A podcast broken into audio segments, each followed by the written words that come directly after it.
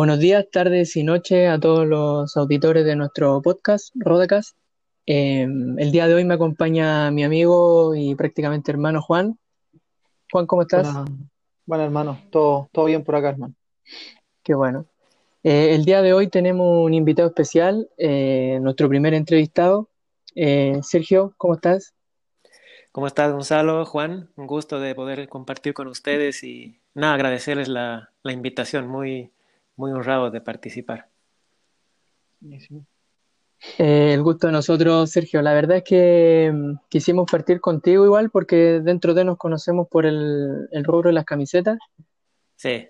Y nos gustaría poder charlar un poquito el día de hoy eh, de fútbol y mm, bueno, más que nada para saber más de ti y las personas que nos escuchen también para que te conozcan un poco más, eh, que nos diga el club que te gusta y si tienes algún otro club que te siente identificado en Europa o Sudamérica. Bueno, yo soy eh, fanático, digámoslo así, muy, muy fanático de la, de la Juventus desde muy chico.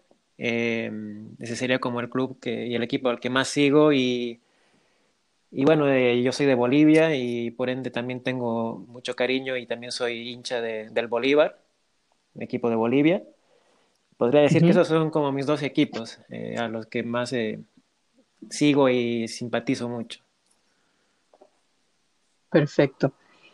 Sergio, em, si nos podrías contar cómo comenzó este, como la pasión de seguir a, a la Juventus, em, con quién lo comenzaste a ver, por ejemplo, igual en el caso de que hayas comenzado a verlo con alguien, el, fútbol italiano. Sí, mira, el, como mi, amor hacia la Juve surge a partir de mi abuelo. mi abuelo era italiano y él en su momento se escapa de Italia cuando estaba por terminar la Segunda Guerra Mundial para no participar de la guerra y como muchos italianos eh, llegan a Sudamérica. Él primero llega a Brasil y de Brasil eh, viaja hasta Bolivia y se instala en Bolivia, donde después conoce a mi abuela y bueno, y, surge después mi mamá y después surjo yo.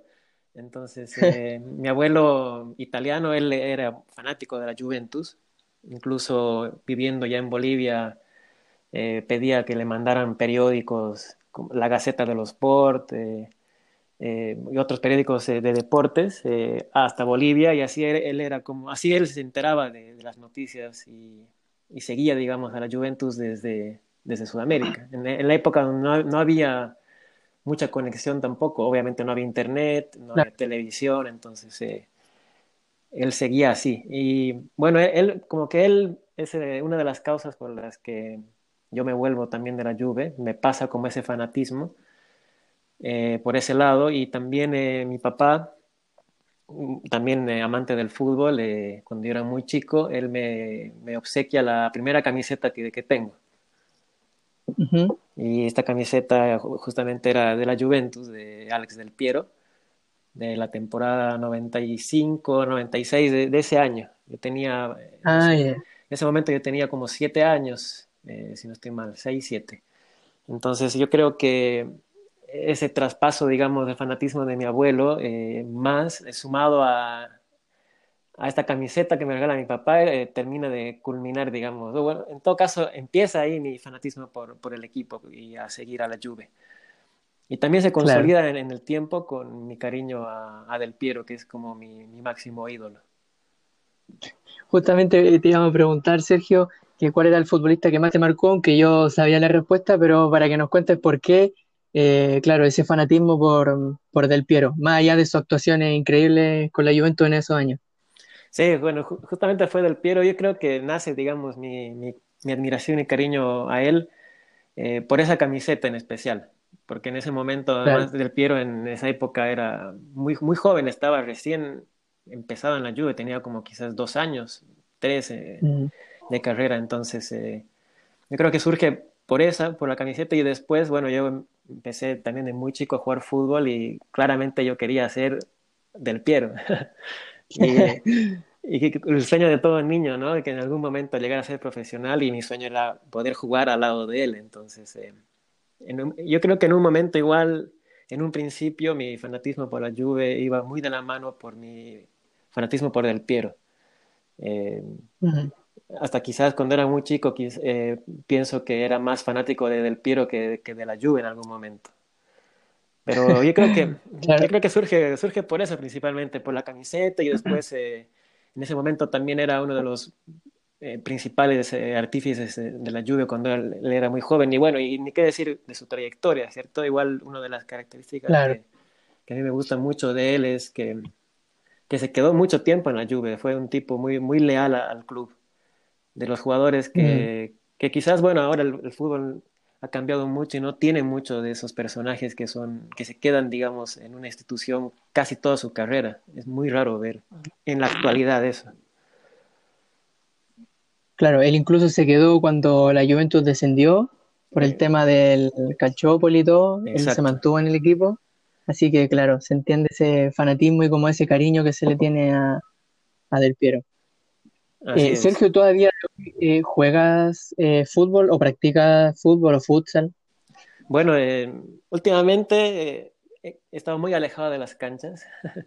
Eso debido a, una lesión en, la rodilla que me ha complicado como jugar constantemente, como quisiera además. Y eso por un lado y por otro, como vivo acá en Chile hace siete años ya, igual ha sido como complejo encontrar gente que, que que le gustara jugar. Me ha costado mucho como encontrar algún grupo eh, de gente que quiera jugar y ser constante con eso. Entonces, cada vez que vuelvo a Bolivia, digamos, de vacaciones o a visitar, ahí juego mucho. Vuelvo como a conectarme con ese lado. Pero últimamente, como te digo, estoy un poco alejado de, de la actividad. de las canchas. Claro. Y en, en, tu adolescencia, o sea, jugaste fútbol allá en Bolivia a más no poder. Sí, sí, cuando en mi adolescencia y cuando era chico jugaba mucho, eh, incluso tenía como el perfil para, o la, idea y el perfil para llegar a ser profesional era la idea, eh, y la lesión esa me complicó. Pero sí, en Bolivia jugué mucho tiempo en, las inferiores, en, un equipo que se llama ABB, que en, en, La Paz es muy conocido por, por justamente eso, y se le decía como el semillero del fútbol paseño. porque se caracterizaba por sacar muchos jugadores profesionales. Era un equipo juvenil, en las juveniles muy bueno. Entonces jugué mucho tiempo ahí. Después eh, me fui a vivir un, un, año a Estados Unidos y ahí también pude jugar eh, representando al, al, colegio en el que estaba. Y, y, después de eso volví y ahí, ahí tuve la lesión. Y ahí fue complicado como continuar eh, jugando, digamos, a un nivel más, más serio, ¿no? Más, como más semiprofesional, digámoslo así. Claro. Y en Estados Unidos, Sergio, ¿cómo es el, nivel? Porque igual debe haber harto latino, ¿o no? Sí, hay harto latino. A mí me sorprendió mucho, eh, para, para bien, el, nivel, la verdad. Porque uno pues quizás puede tener como el prejuicio o la idea de que no son muy buenos o, o que el nivel no es, no es tan alto como quizás puedas encontrar en Sudamérica, por ejemplo.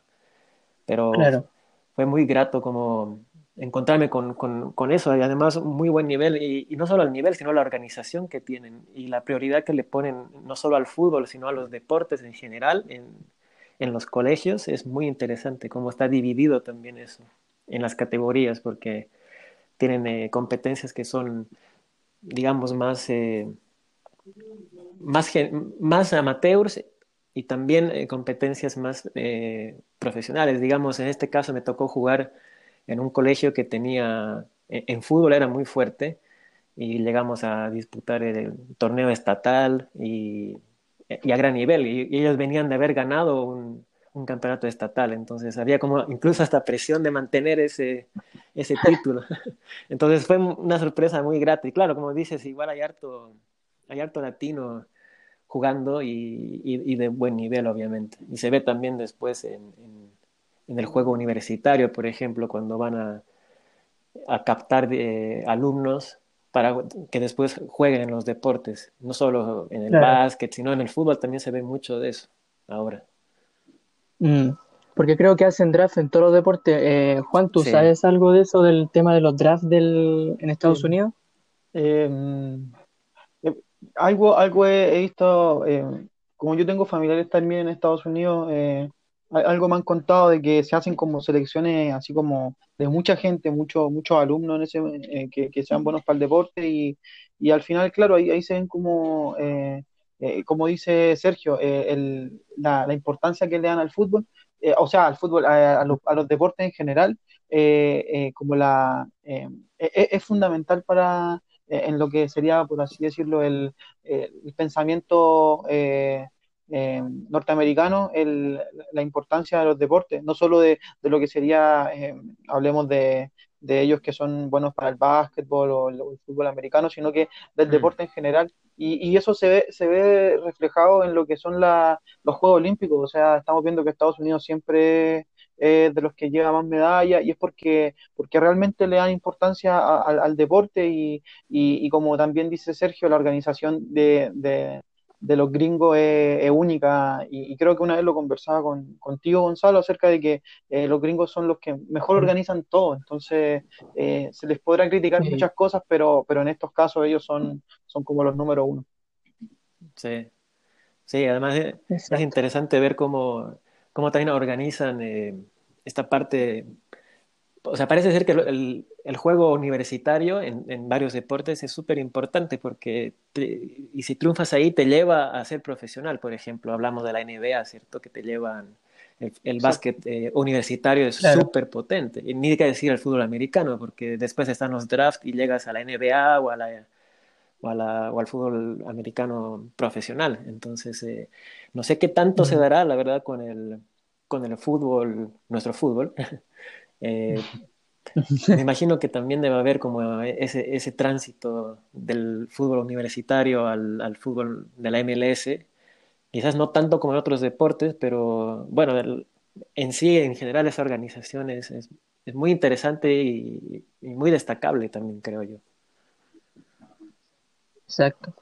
O sea, el tema organizacional, desde la organización como tal, y también porque ellos ofrecen becas eh, deportivas a alumnos, entonces se les da el espacio y la oportunidad para que ellos puedan intentar a llegar a un nivel profesional, Exacto. entonces igual es, es importante de, de, Estados Unidos. Eh, Sergio, volviendo al, a la pasión de la Juventus, eh, nos gustaría saber tu opinión de la última temporada de la Juventus. ¿Cómo la viste en la liga, en Copa, en Champions? Eh, parece que ha sido como una temporada compleja, no solo para, para la Juve, sino en general para varios equipos. ¿no? El, yo creo que el parate y, y de la pandemia ha, ha, marcado claramente, por lo menos en la Juventus, un, un antes y un después en la temporada. Eh, la Juve venía, venía jugando, claro. me parece a mí, venía jugando bien antes del, del, parate, encontrando quizás un poco el estilo de, de, que trataba de imponer Sarri y y estaba como, yo, yo, creo que estaba adecuándose a eso. Y el caso claro fue el partido, el último partido antes de, de todo esta, este parate contra el Inter, el que se le gana en, en Twin.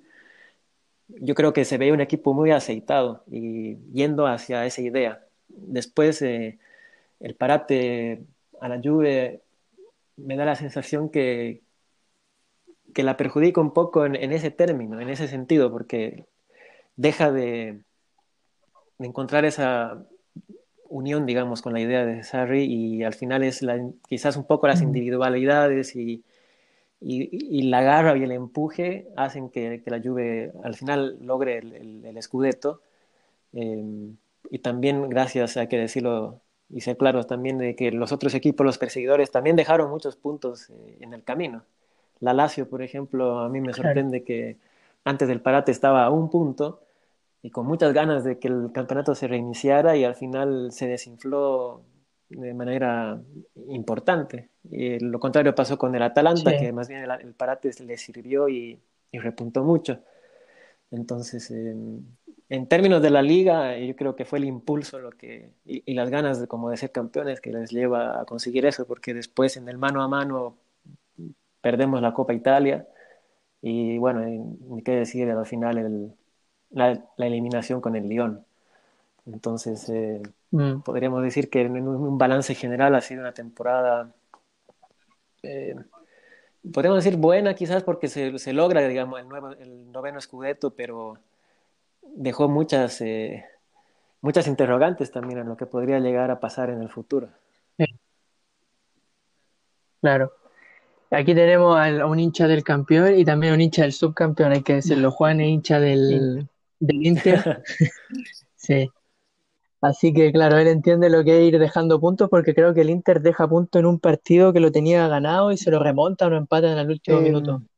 el Inter dejó, dejó excavar muchos puntos, muchos, eh, Sí, ahora que me acuerdo, partió después del, eh, después de lo del coronavirus, eh, El tenemos, tenemos un empate a tres con el Sassuolo, tenemos una derrota sí, eh, contra el, eh, el Bologna, y, y son partidos ahí que, eh, por ejemplo, yo te creo un empate contra, contra Roma, ya, un equipo difícil y, y- y empate, pero después volvimos a empatar con el, con el, la Fiorentina que venía en baja y, y- y dejamos escapar muchos puntos, entonces eh, ahí, ahí está lo que Juventus eh, por, la, por ahí eh, eh, hizo una buena cosecha de puntos antes de, del parón y al final le, la terminó alcanzando, le terminó alcanzando para ganar la, la liga. sí. Claro. Sí. Y es verdad lo que dicen, o sea, la Lazio también, ahora que me acuerdo, se pegó, hubo como cuatro partidos, cinco seguidos que no ganaban, eh, se o empate o derrota, entonces igual se dejaron ahí, ahí varios puntos. Sí, Eh, Sergio, eh, hablando un poco de la actualidad, ¿cómo has visto los partidos de la, de la Champions? ¿Te han gustado? Mucha sorpresa. El día de hoy quedó eliminado el, el Leipzig. Sí, ha, sido una Champions eh, extraña, por lo menos la, la última parte, ¿cierto? Eh, ha sido, ha sido Claro. inesperada. Eh, me parece hoy, hoy día por lo menos el partido del, del París eh, deja en- entrever de que, y por primera vez siento, me da esa sensación ver a un equipo bien, eh, bien equipo del París. Hoy día jugó muy bien. Mm, Eh, sí, bien, bien unido, con, con alta profundidad, me deja una buena impresión. Eh, pero en general, o sea, los equipos que yo pensaba o, o que se suponía quizás que podían llegar más lejos eh, quedaron también en el camino.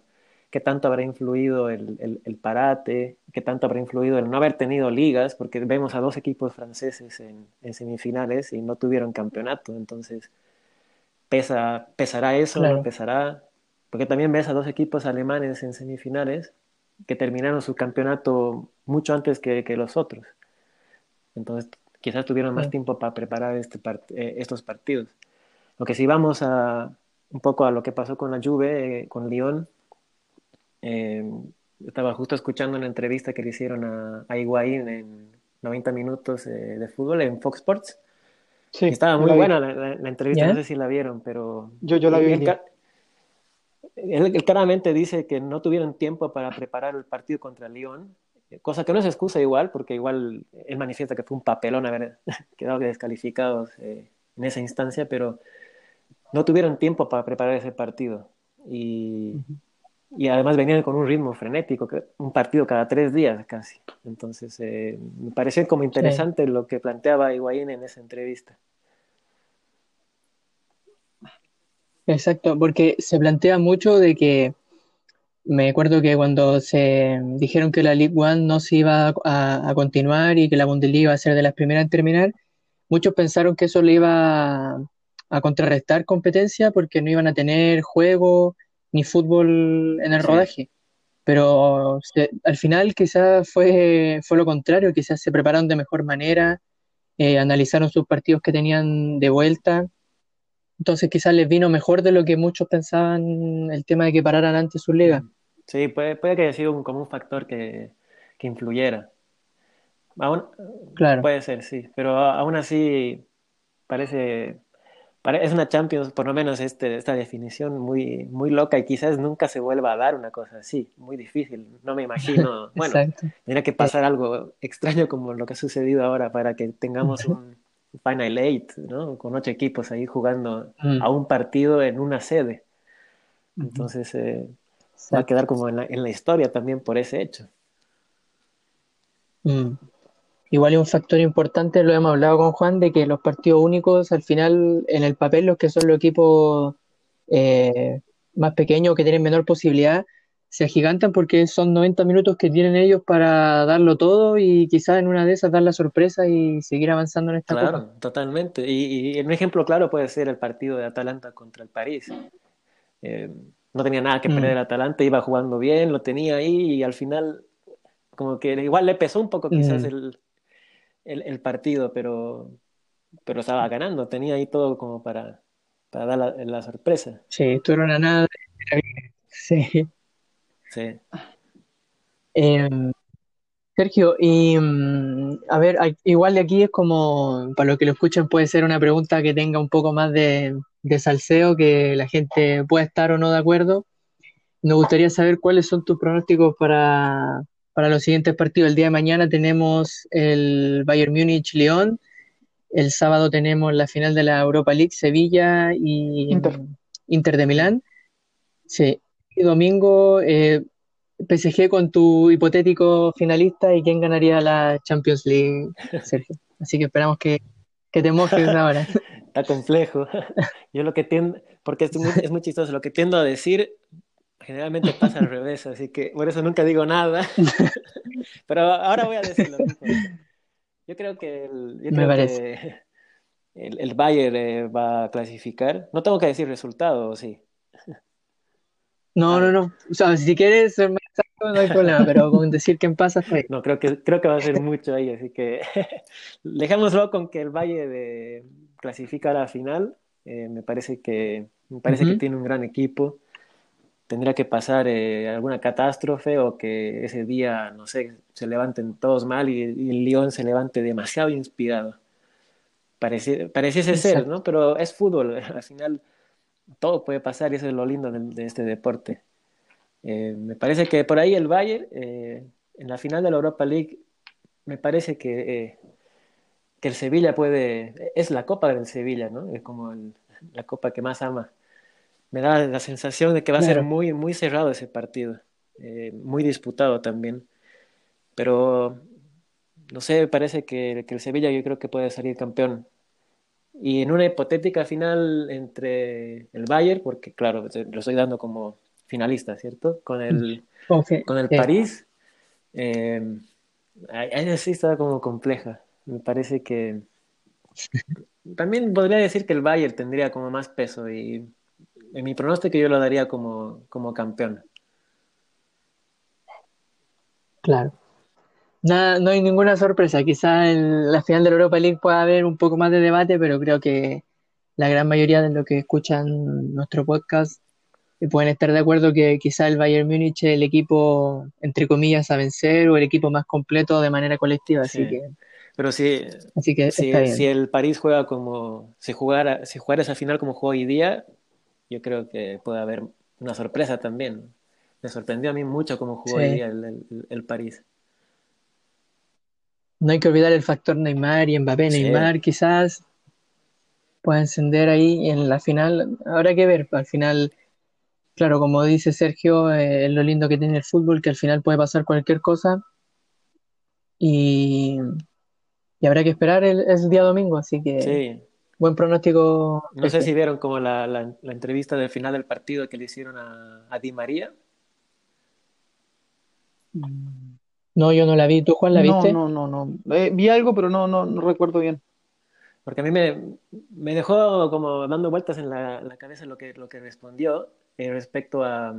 Y, se nota también un poco a lo lejos, ¿cierto? En algunos videos que suben y los jugadores del París y, y, claro. como que se nota que realmente están en, también congeniados como, y se sienten muy de equipo. Lo que decía algo así como Di María era de que hay esa sensación de grupo, eh, de equipo, de que si falla uno, si falta uno, el, el, otro que entra lo va a hacer igual y, y, que no hay gente que está en el banco como o en el banco de suplentes reclamando de, de, que es suplente, sino todos están como tirando hacia el mismo lado. Entonces, me da la sensación de que hay, hay como un grupo bien unido ahí y eso puede ser un factor interesante, importante también para, para la final. Sí, es verdad, o sea, se ve como un grado de confianza de parte de los jugadores y claro, por, por ejemplo, videos de Instagram o videos que graban sí. del entrenamiento, se ve que están bien unidos o acoplados como, como equipo.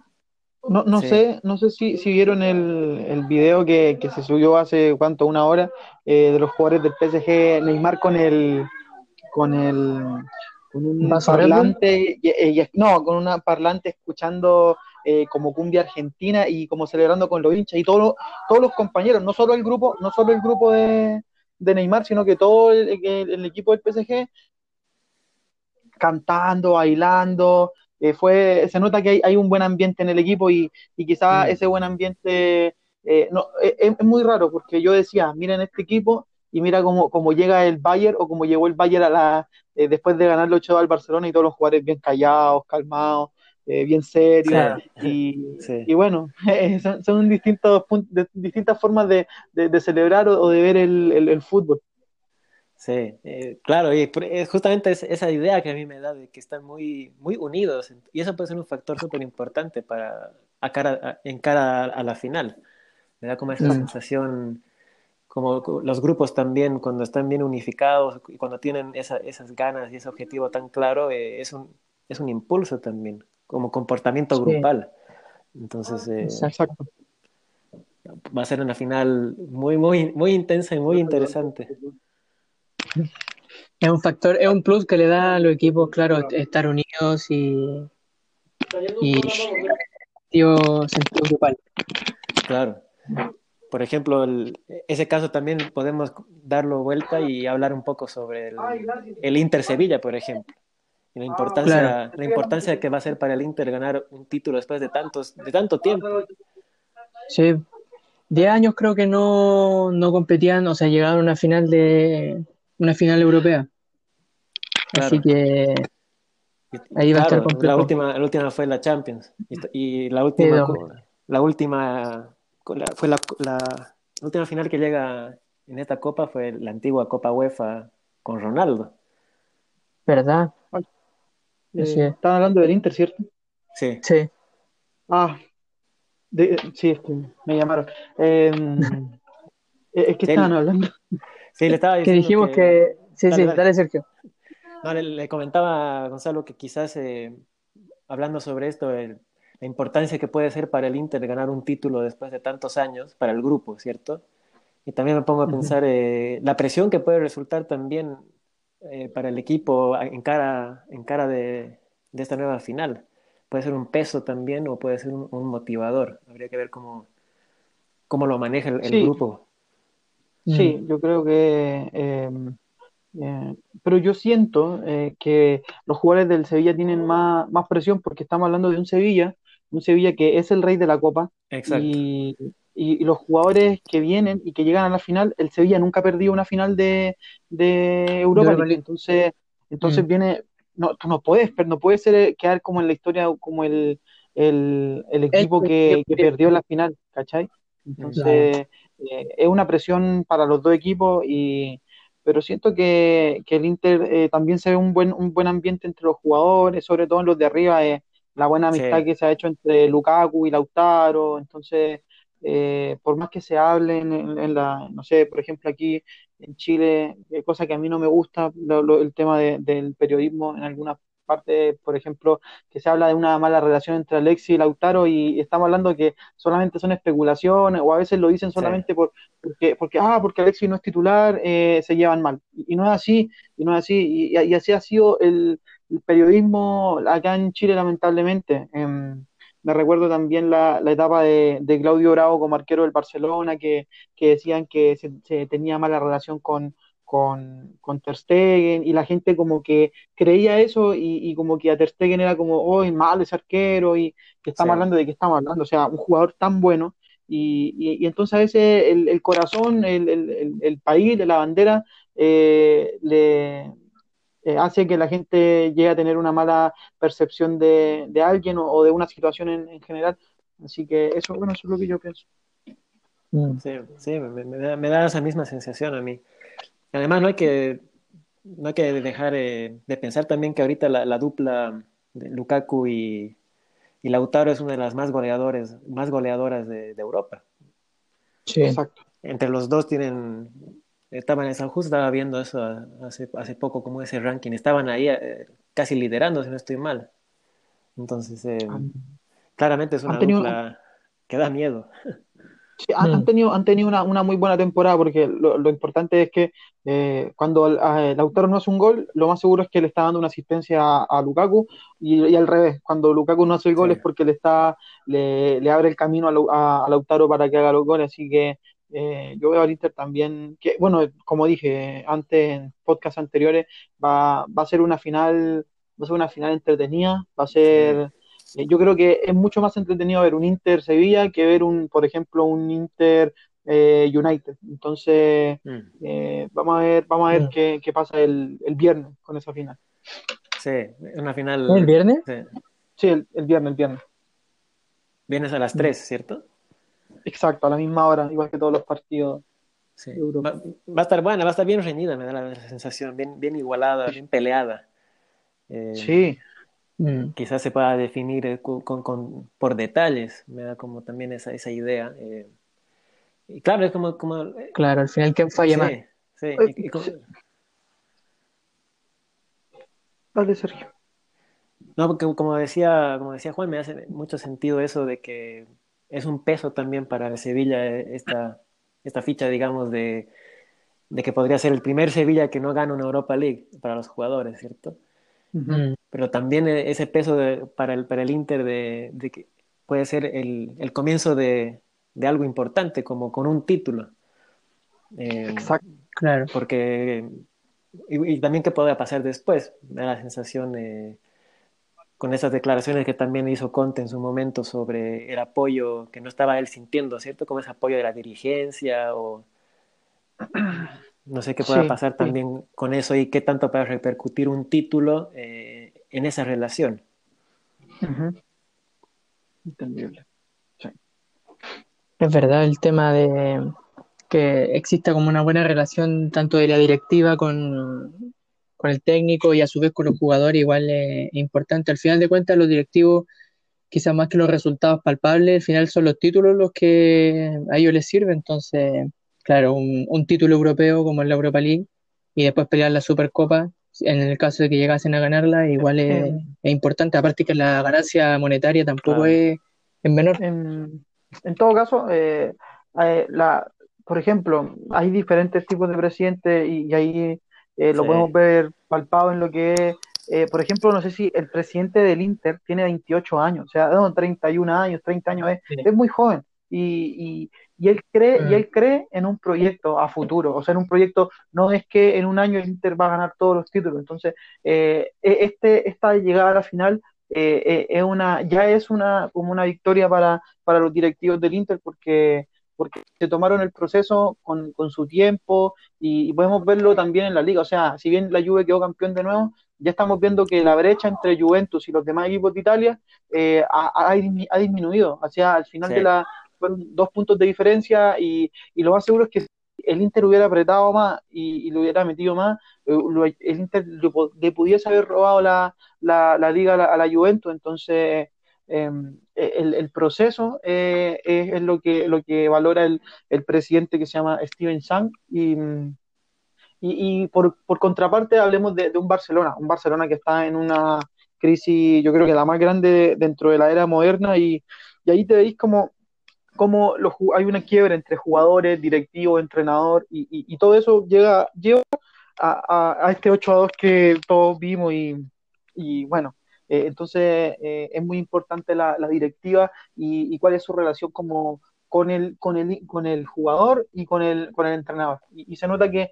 en el Inter, eh, si bien siempre pueden haber algunos detalles, siempre hay un, ambiente de respeto y armonía, lo que lleva a, a, que el Inter esté en esta, en esta buena posición, que de verdad que como hincha estoy, estoy muy alegre ya porque está en la final y, y, pues bueno, no ganó la liga, pero estoy contento porque estuvo cerca de, ganarla, se fue eliminado en, en, semifinales de, de, la Copa Italia y, y, y, entonces eh, es que el Inter se, se está recuperando y, y espero lo mismo para el Milan. La idea es que eh, en Italia siempre tienen que estar el Milan, el Inter y la Juve ahí arriba peleando no solo en, Italia, sino que eh, en Europa, porque, porque no estoy diciendo que, eh, mal que, que, como vemos al, Atalanta ahí en, una etapa tan, tan, tan arriba, pero, pero a nivel histórico tenemos que considerar que estos tres equipos son los que en la época de los, los finales de los 80 y los 90, el fútbol italiano fue la bomba de, Europa, eran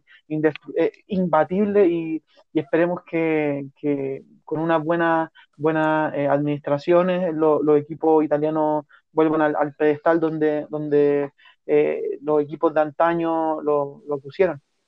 Sí, total, y concuerdo con, con, eso. Yo creo que al fin el Inter pudo encontrar un proyecto y un rumbo, un rumbo establecido, porque hace unos años estaba todavía como, eh, no sé, me da la sensación como todavía asimilando ese, el pasar de, a la siguiente fase, digamos, de su proceso después de, de esa época medio gloriosa de, de Mourinho, ¿cierto? Y ir, ir, terminando, que se vayan yendo todos esos jugadores, como esa transición al, al, Inter le, le costó y fue un poco larga también.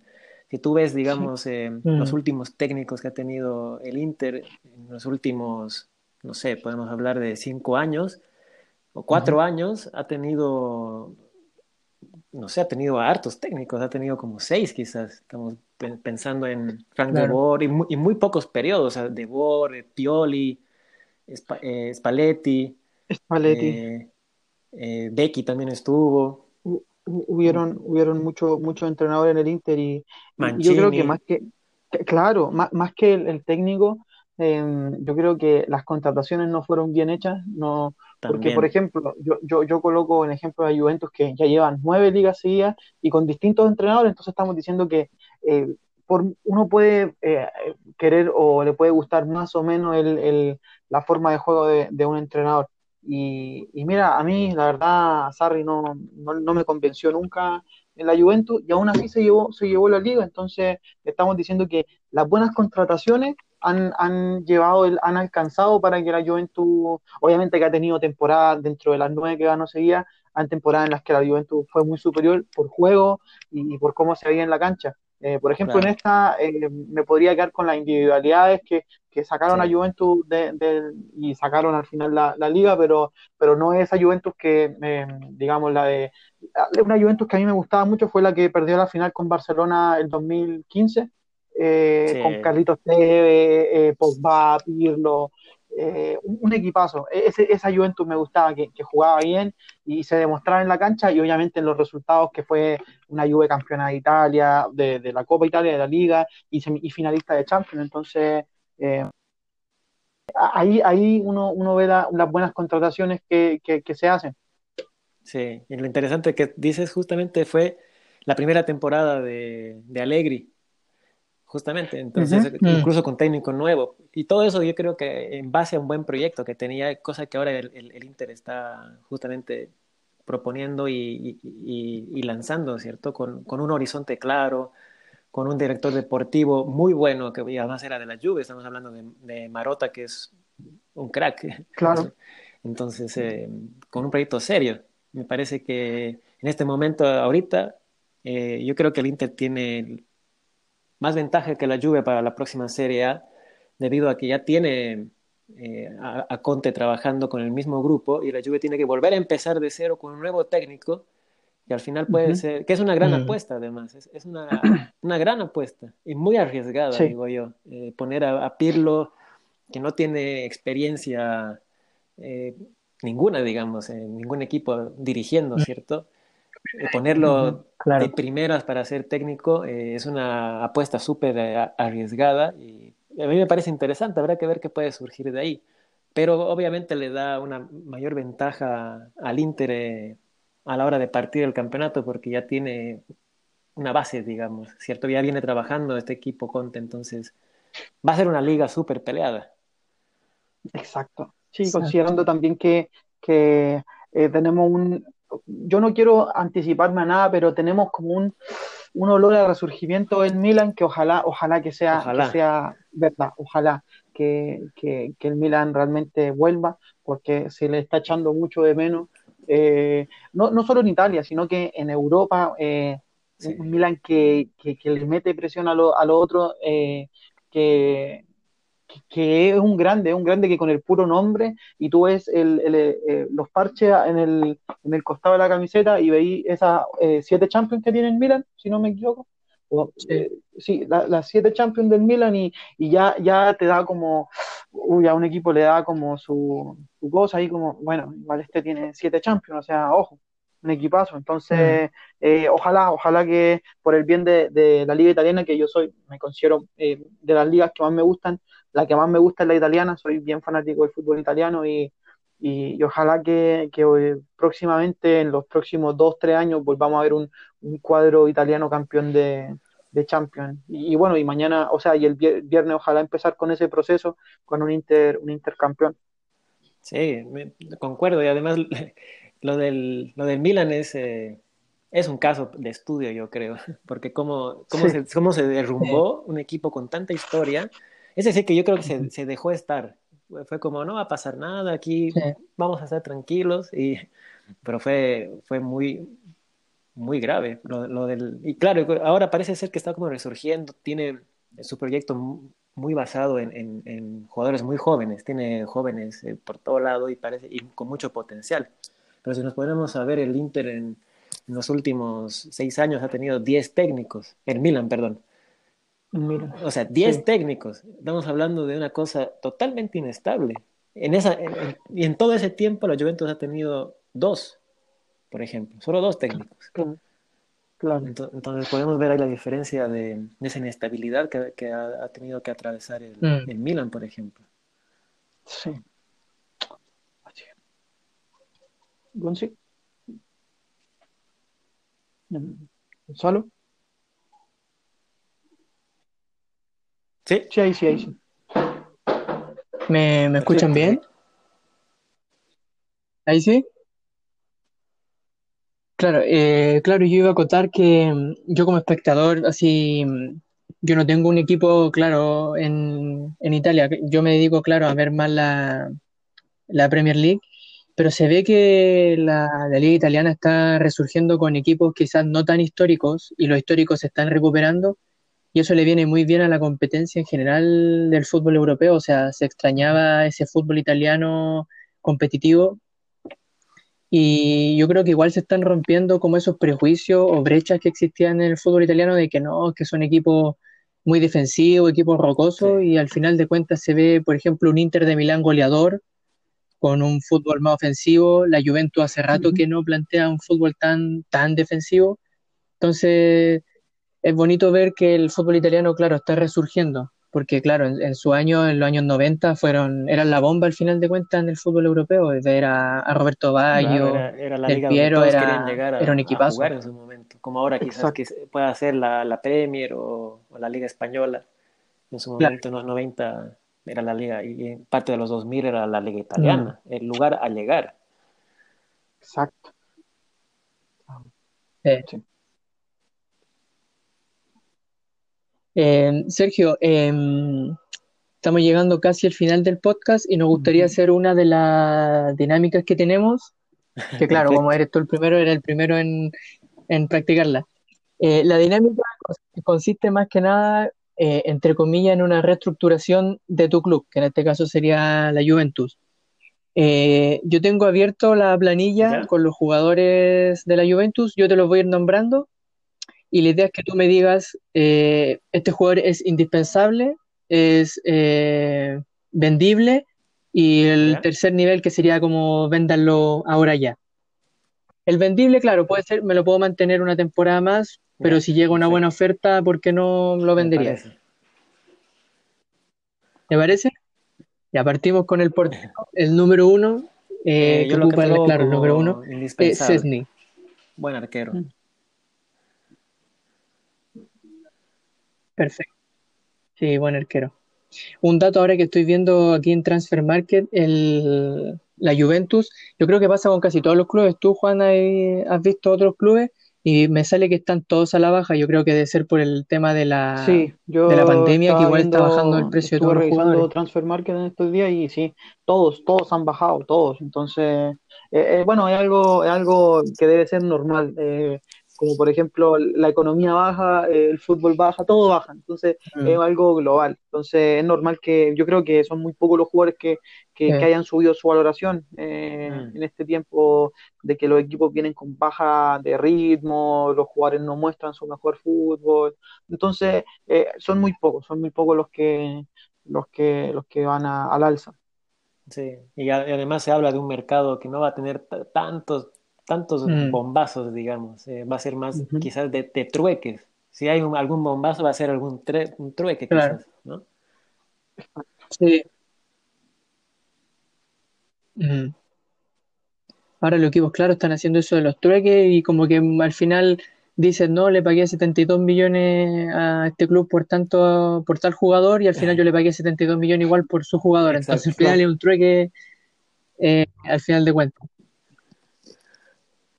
Y ya, ok, Sergio, seguimos con el segundo portero, eh, Gianluigi Buffon, número tener eh, 77. pase vitalicio y quedarse por siempre hasta que, aunque no se pueda mover, igual, indispensable.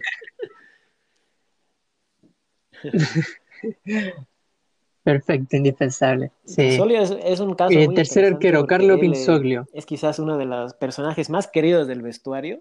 Un arquero que obviamente creo que tiene, si no estoy mal, dos o tres partidos eh, como profesional en la Juventus.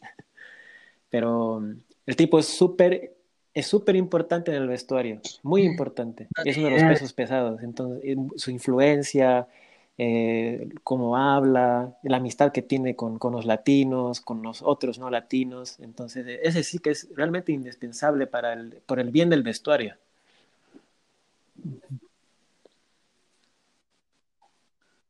Mira, no tenía idea de, de ese dato de Carlo Pinsoglio porque, Sí, claro, me llama la Claro, atención además es, de que sea el tercer arquero y tenga ya ha 30 jugado en años. varios clubes ahí en, en la B, en, en la A, pero llegó a Juve y, y se volvió muy importante para, para, el, para la plantilla. Mm. Ok, Sergio, seguimos. Eh, primer defensa, Matic Delay. tremendo en la Juve. Ojalá. Sí, ojalá, sí, ojalá que se, claro, se adapte quizás, es buen, es buen jugador, pero claro, que se adapte quizás al fútbol italiano, porque al final todos los fútbols son diferentes. Si se fuese a la Liga Española, quizás se le hubiera dado eh, una transición más cómoda quizás, pero aprender del fútbol italiano le puede ayudar Recordemos bastante en su futuro.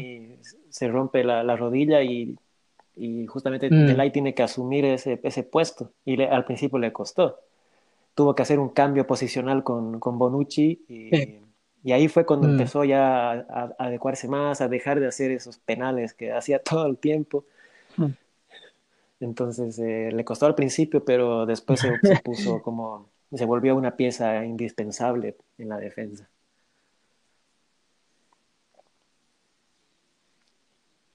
Exacto.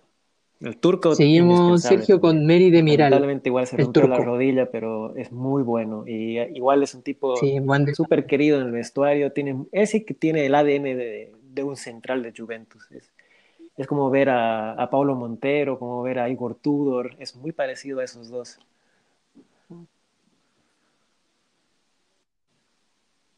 Sí, yo lo he visto jugar un par de partidos y es muy buen jugador. Aparte que tengo un amigo turco que me dice, no me dice, hermano, nunca, ve los partidos de este tipo, es buenísimo. Así que Sí, joven, en Sassuolo Sí. ya, Y es joven, tiene rindiendo, 22 así que años. me parece que ese sí va a ser el, el futuro central con, con Delight. Esa dupla va a ser, eh, bueno, es la idea que sea la dupla como del futuro. mm, sí. Seguimos con un veterano, Leo Sergio Leonardo Bonucci. indispensable. Eh, me parece que hizo. ¿Cómo? No, ni siquiera transferible. No, Ni siquiera transferible en el sentido de que si llega no, una buena oferta, lo vendes, lo dejas como Yo creo que se dio cuenta de, del error, él mismo lo dice también, el error de haberse ido al Milan, como que eso lo hizo madurar también como, como jugador y darse cuenta de la importancia Mm. que él tenía en este equipo y que ahora sigue teniendo, como ha recuperado la capitanía con Sarri en su momento. Me parece un tipo importante para, para el vestuario también. Sí. Claro, yo como, claro, como un tercera persona, no hincha de, de la Juventus, claro, cuando se fue Bonucci yo lo encontré raro, quizás dije, quizás quiere más protagonismo en el sentido de ser el pilar de un proyecto, pero claro, quizás no le salió muy bien la Sí, jugada y lo bueno es que pudo volver a, a la con Juventus. su hijo en su momento, estaba muy enfermo.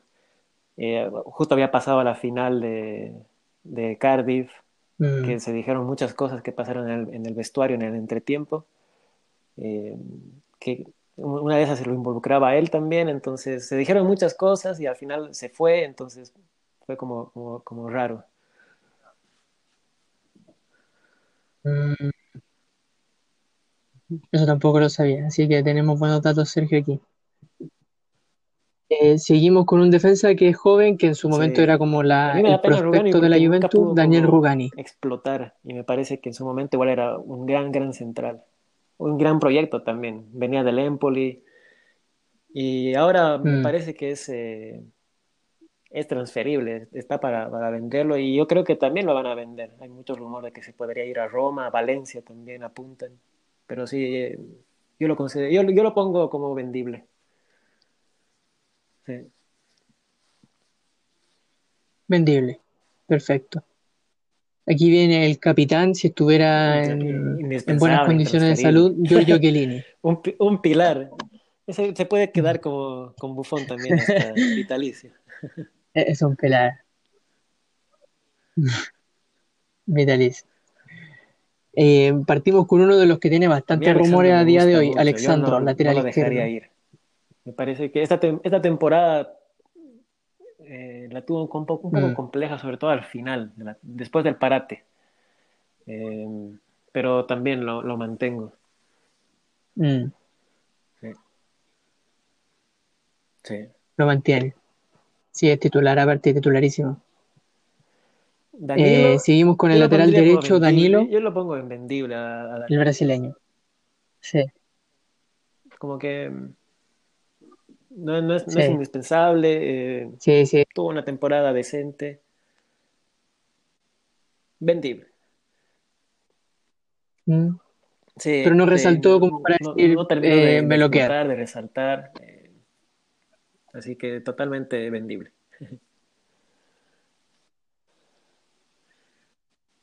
Perfecto. Eh, Seguimos con el otro lateral derecho, Matías de Chiglio. vendible. A mí nunca me llegó como a convencer. Eh, siempre dicen que puede, es un, es un lateral completo, te puede jugar por ambos, ambas bandas, pero no sé, eh, muchas lesiones. Vendible. Sí, sí, sí, está lesionado. Sí, ahora está lesionado, Entonces, eh, y además remurea mucho su paso al, al París. Sí, que el París lo quiere, lo quiere contratar. Se habla harto del París, entonces eh, mira, se puede ir. Sí, vendible. Sí. Seguimos con el primer medio centro, Rodrigo Bentancur, Totalmente indispensable.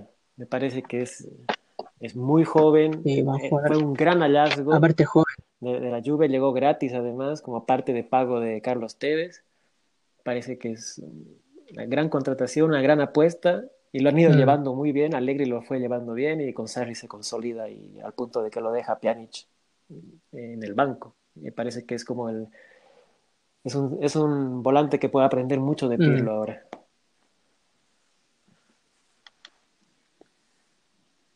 ¿verdad? Ojalá le saquen ahí el mejor rendimiento.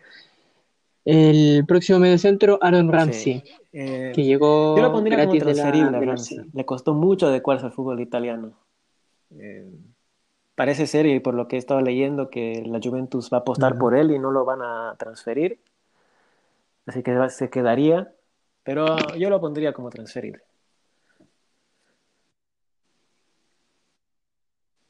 Vendible, Si sí. Sergio fuese técnico el día de hoy de la Juventus, vendible. Eh, Adrián Sí, Rabiot, y llegó que gratis también. también llegó del PSG. Yo lo pongo como Gratis, intransferible. sí. No es indispensable, pero es intransferible. Se queda. Fue una de, sí, y yo creo que fue una de las Me mejores eh, Sí, apuestas y una de joven. las cosas que dejó muy bien eh, Sarri en la Juve fue Rabiot. Lo dejó muy bien, sobre todo después del parate. Como que le, le costó adecuarse al fútbol italiano, pero después repuntó. Mm. Sí.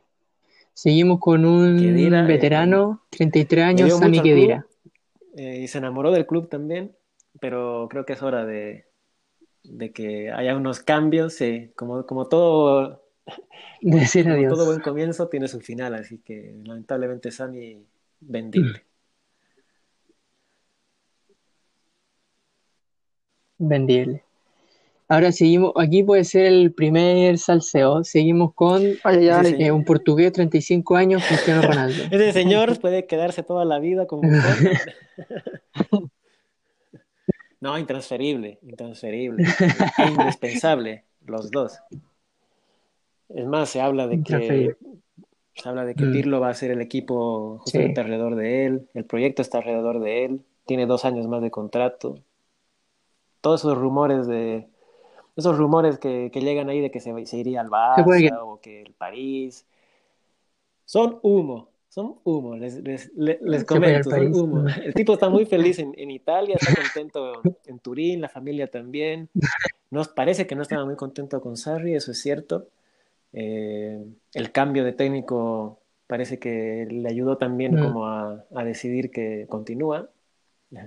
Y incluso hasta pidió referencias de Pirlo. Pirlo fue el primero en contactarse con él, entonces es, es pieza importante de este proyecto.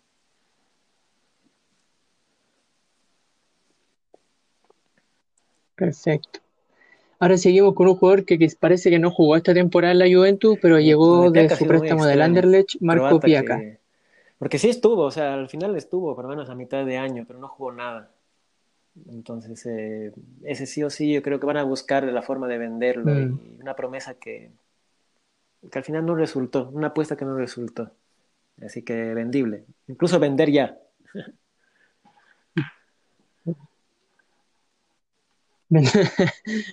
Ahora seguimos con un extremo derecho. Este yo he escuchado, hay una opinión dividida, por lo menos lo que yo he visto de los hinchas de la Juventus. Algunos lo quieren fuera ya, otros lo mantendrían, otros le tienen fe que siga sí. evolucionando. Yo creo que Federico Bernardeschi debe tener tantas opiniones divididas. A mí me parece que en su momento, como decían, era la gran apuesta del fútbol Sí, italiano, de la selección. Eh, es un jugador muy interesante. Yo lo mantengo en el equipo. No me gustaría que se vaya. Me parece que con Pirlo también puede encontrar su lugar.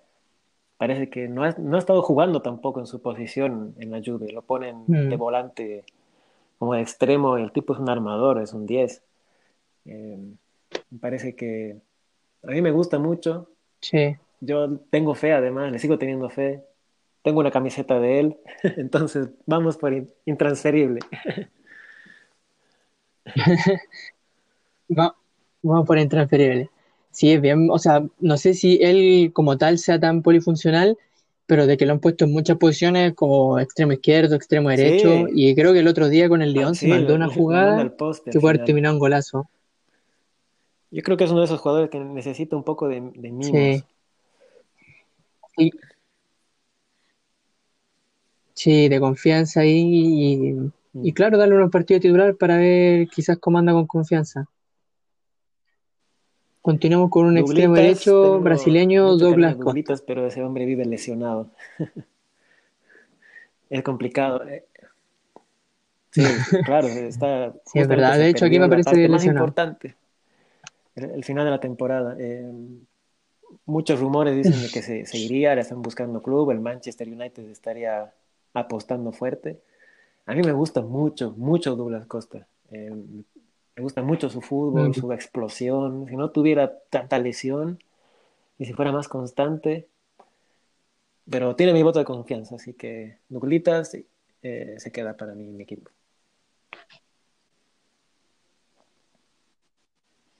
Sí, es bien, es un jugador Sí, explosivo como dices tú, Sergio, o sea, muy buen regate, no, sí, un, ju- un sí. jugador de highlight, un jugador de fantasía. Eh, seguimos con un, con, con Cuadrado, parcero no, colombiano, que eh, Juan Cuadrado. Yo, creo que demostró esa temporada que es un gran, gran jugador, gran jugador. Cuando tuvo que jugar de, de lateral derecho, jugó de lateral Sí, derecho. Cuando tiene que jugar de volante derecho, juega de volante. Tiene llegada, tiene defensa. A mí me encanta él. Intransferible. Sí. Es un jugador que le gustaría a cualquier técnico, que uno diga, oh, necesito un lateral, Sí. él va de lateral, si necesita un extremo, él va de extremo. Así que sí, buen, buen jugador. Eh, seguimos con un jugador que está en este momento en el ojo del huracán, me parece rumor actual hacia el Real Madrid. es igual Hablamos de Pablo ese No se puede Pablo no se toca.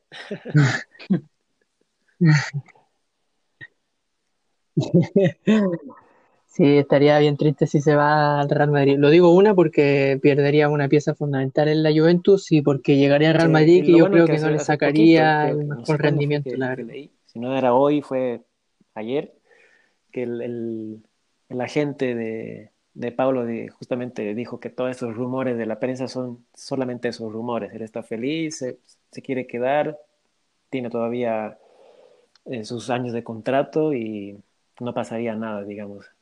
Porque el problema es lo que, lo que quieren es extender el contrato y quiere ganar mucho Mm. más, ¿cierto? Eh, Aumentar el sueldo. Porque él todavía tiene, eh, si no estoy mal, tiene dos o tres años de contrato. Entonces, eh, están en negociación sobre la renovación y a mí me parece que no se va a ir. Y estos rumores eh, son, ojalá sean solo rumores. Van a quedar solo rumores, claro. Y ahora yo creo que entramos en un jugador que también es muy discutido, ocupa el Me número parece- 21, a Gonzalo mí me, me gusta mucho y yo creo que el hincha de la Juve le reconoce demasiado lo que, lo que ha hecho y, y lo que significa también. Eh, por justamente esta entrevista que justo Juan también la, la escuchó, él dice que tiene un año más de contrato y Ujú. piensa cómo cumplirlo. Eh, a menos de que llegue alguna oferta interesante, quizás el, el Inter de Miami pueda hacer el destino a la MLS.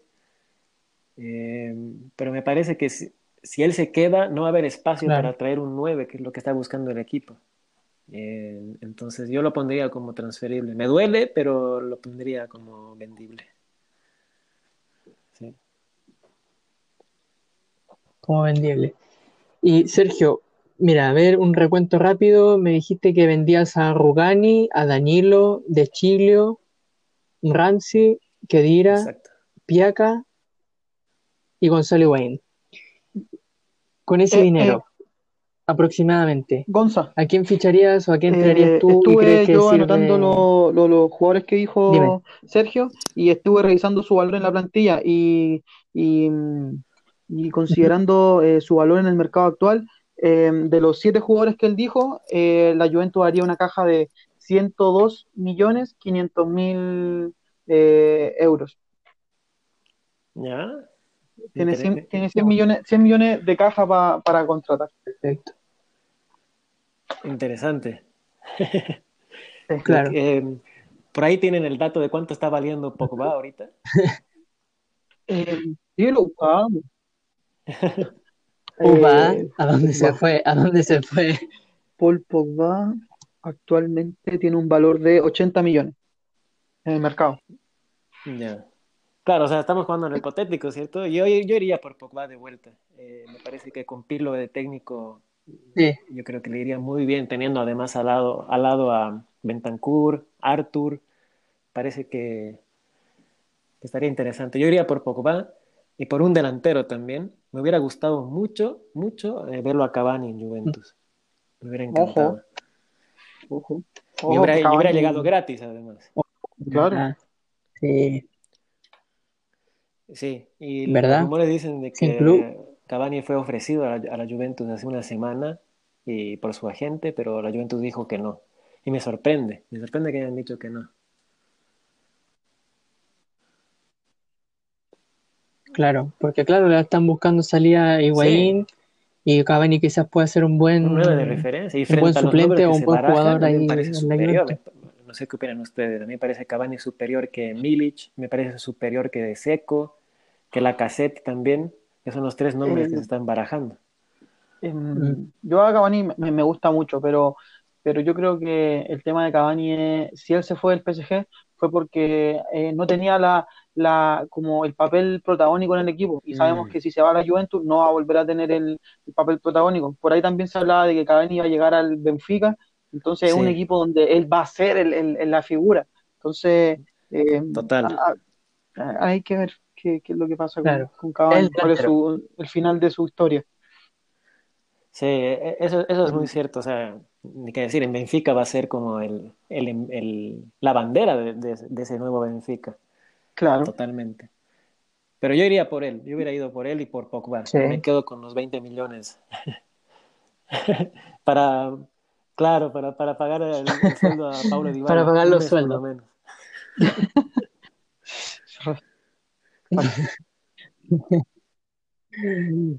Sí, es verdad. O sea, se bar- es que el día, en el fútbol actual a veces se barajan dinero y sobre todo cuando se ficha a veces entre la misma liga, a veces cobran un dineral. Sí, y, Y en el caso de no- Milik no igual están pidiendo que- bastante dinero. no encuentro que sea tan, tan, tan bueno o tan rentable traer a, a- a Milik. Mm. Como fue en Sí, su momento bueno, a la Juventus cuando fue dejó en Napoli. Para mí memorable. Fue épica. Como hincha de la Juve fue, fue épica. Sí, sí, sí. Sí, Fue épica, épica de forma positiva, claro, porque no, claro, para los hinchas del Napoli que no podían camiseta. Pero claro, en ese, en ese, Es verdad. en ese ámbito yo creo que compraría con esa plata Pogba y, y trataría de traerme a alguno que esté sin contrato. En ese caso, bueno, como decía, quizás Cavani. Y me quedo pensando en un delantero. Claro. El equipo necesita un centro delantero. Mm.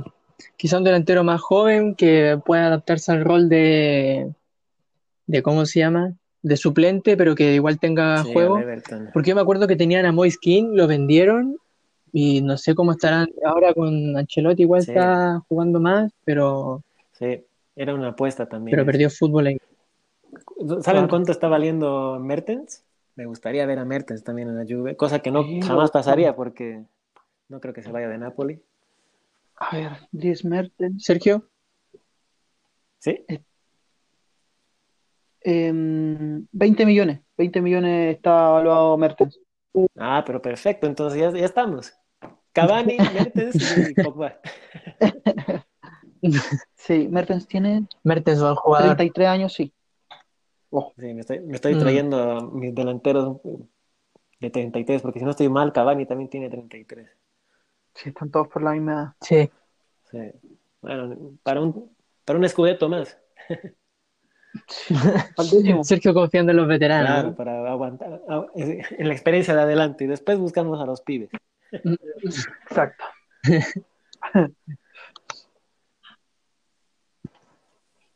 Bueno, Sergio, eh, estamos ya en la hora. De hecho, nos pasamos con lo que teníamos presupuestado, pero claro, la conversación fue dando y como fue fluida, no quisimos en ningún momento como cortar ni nada. Así que, Sergio, la verdad es que fue un, un gustazo tenerte. Eh, como siempre, te escuchamos en la entrevista eh, con Guillermo y igual nosotros conversamos de vez en cuando por el tema de las camisetas y siempre es un gusto. No, el, el gusto es mío, la verdad, es muy, como les decía, muy, muy honrado que me hayan considerado para conversar, muy feliz, eh, muy agradecido también a, a los dos, a, a ti, Gonzalo, Juan también.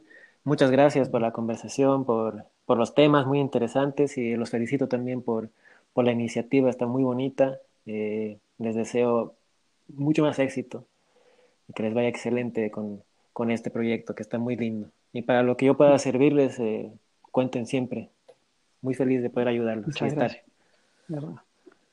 Muchas gracias, Sergio. Eh, yo creo que después de un par de entrevistados podríamos tenerte de vuelta ya, Sergio, como ya hay un poco más de confianza, ya no está ese nerviosismo del principio de cumplir con una pauta. Quizás tenerte de vuelta no esté tan lejos, así que como Pogba puede volver a la Juventus, Sergio puede volver a... A Roca. Está bueno, excelente. Yo, yo como- más que feliz. Me pongo. Sergio, Sergio no vale, no vale 80 millones para traerlo, así que podemos traerlo. No, no, es más factible, sí, es más factible traerlo. cero. En, en esta vuelta, esa sí me pondría la número 6. Porque no sería como, Po- no como Pogba ponerme la 10, porque si no, voy a tener No. que ponerle un, un más 5 en la polera, Claro. como hacía Pogba. Eh, ¿Verdad? Juan, ¿tú quieres decir algo? no, no, nada. Primero eh, agradecerle a Sergio por, por aceptar la invitación. Eh, Gonzalo me, me habló me habló muy bien de él, vi, la entrevista que, te hizo Guillermo y, yo, yo, le dije, él, de, él tiene que ser eh, la primera persona a la que tenemos que entrevistar y, la verdad es que la entrevista se dio, se dio súper bien, se dio súper fluida y, y claro, como, como tú mismo dijiste, em, eh, tienes, tienes muy, muy, muy, muy bien em, mucha información acerca del, deporte en general, del fútbol y, y nos podría servir en, algún capítulo así de, de, de, lo que eh, ¿cómo se llama esto? Eh, actualidad del deporte, eh, tenemos, tenemos pensado... ¿Alguna temática? Claro, tenemos algunas temáticas como lo que serían eh, los posibles fichajes para la próxima temporada en los equipos europeos, así que, no sé, personalmente a mí me gustaría volver a, a, tenerte en uno de los capítulos de Rodacast. Obvio, con, con, todo el gusto y más que feliz volver a participar y cuenten conmigo cuando, cuando quieran. Así que contentísimo. Y igual mucha suerte para el viernes, Juan. Que les vaya muy bien en, la final. Muchas gracias. Vamos con todo. Perfecto. No sé si quieres decir algo más, Sergio. ¿Algún saludo? Saludar a las personas que están escuchando el, podcast y que se sigan sumando, que sigan escuchando los siguientes capítulos, que está excelente. Y, y agradecerles mucho. Vale. Muchas gracias, Sergio. Bueno, esto ha sido el capítulo, la primera entrevista de esperemos que de muchas y esperamos tener de vuelta pronto a Sergio tanto como en una nueva entrevista como en algún capítulo de, de temática o, semanal. Así que eso. Muchas gracias Sergio por aceptar la invitación y estamos hablando pronto. Estamos en contacto. Un abrazo a todos. Muchas gracias. Hasta luego.